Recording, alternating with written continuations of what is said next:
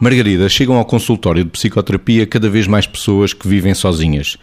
E sozinhas por opção ou não. Pois, sozinhas por opção ou não. Estava a pensar agora, enfim, como vamos ter que falar os dois, né? A falar uh, daquelas pessoas que vivem por opção de facto sozinhas.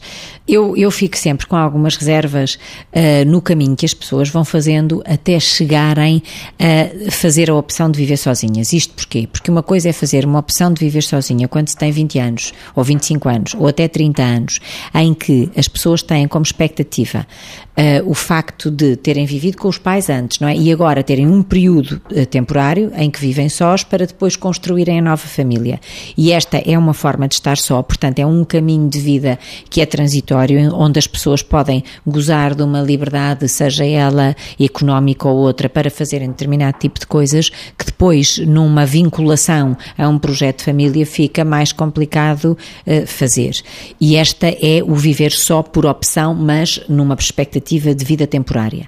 A outra coisa são aquelas pessoas que, a partir de determinada idade, escolhem viver sozinhas por dificuldades de estabelecer determinado tipo de vínculos, por uh, dificuldade em estabelecer compromissos, porque também há pessoas que têm realmente grandes dificuldades ao nível do estabelecimento de compromissos e essas pessoas muitas vezes acabam por adotar posturas, ou se quiser, mecanismos, nomeadamente os mecanismos de compensação, para que a sua vida, muitas vezes e até com alguma frequência ilusoriamente, tenha também sentido, porque nós não há dúvida que somos mais completos quando estamos em relação.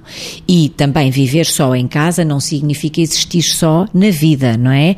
Depois ainda há aquelas pessoas que optam por viver só em casa e também por, entre aspas, existirem quase sós vida. E são pessoas que se vão depois ainda, muitas vezes, virtualizando através de relações eh, virtuais. Há as que o não fazem e há as que o fazem. Portanto, este tema tem uma série de tentáculos eh, vastos, não é? Vitor, ao longo da sua carreira de psicoterapeuta, tem percebido que também lhe têm batido à porta mais pessoas a viverem sozinhas? Aparecem pessoas a viver sozinhas. Sinto sempre que, apesar de aparecerem pessoas a viver sozinhas, e nesta distinção que a Margarida fazia entre as pessoas que vivem sozinhas por opção e que vivem sozinhas em determinado momento, até para percepcionarem o que é que é o viver sozinho comparativamente com aquilo que é eventualmente já, ter, já terem vivido acompanhadas e as coisas não resultarem e nesse sentido querem ter mesmo esta percepção do que é que é viver sozinho.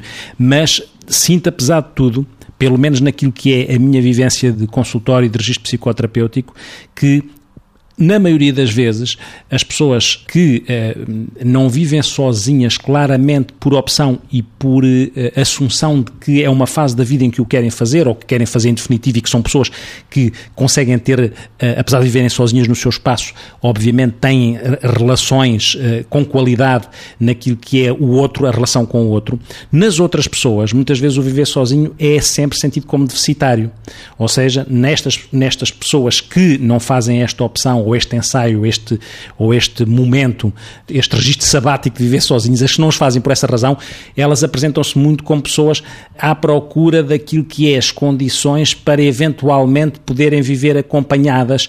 E às vezes as ferramentas que as pessoas têm, e cada vez mais, que é outra questão, o viver sozinho em algumas pessoas é porque as ferramentas de gestão do viver acompanhado não estão bem treinadas ou resultaram mal, aquelas ferramentas não funcionam, muitas vezes neste registro que é aquilo que reenvia para a necessidade da reciprocidade e da cumplicidade e daquilo que é o esforço que isso também implica, as pessoas não conseguem fazer isso sozinhas, têm que fazer com o outro. E muitas vezes ficam descalças porque este jogo de reciprocidade, de, de esforço e de gestão daquilo que é o viver acompanhado, muitas vezes resulta mal, porque esse caminho de tentar ultrapassar este tipo de dificuldades na prática não se faz e as pessoas não sabem como, como fazê-lo.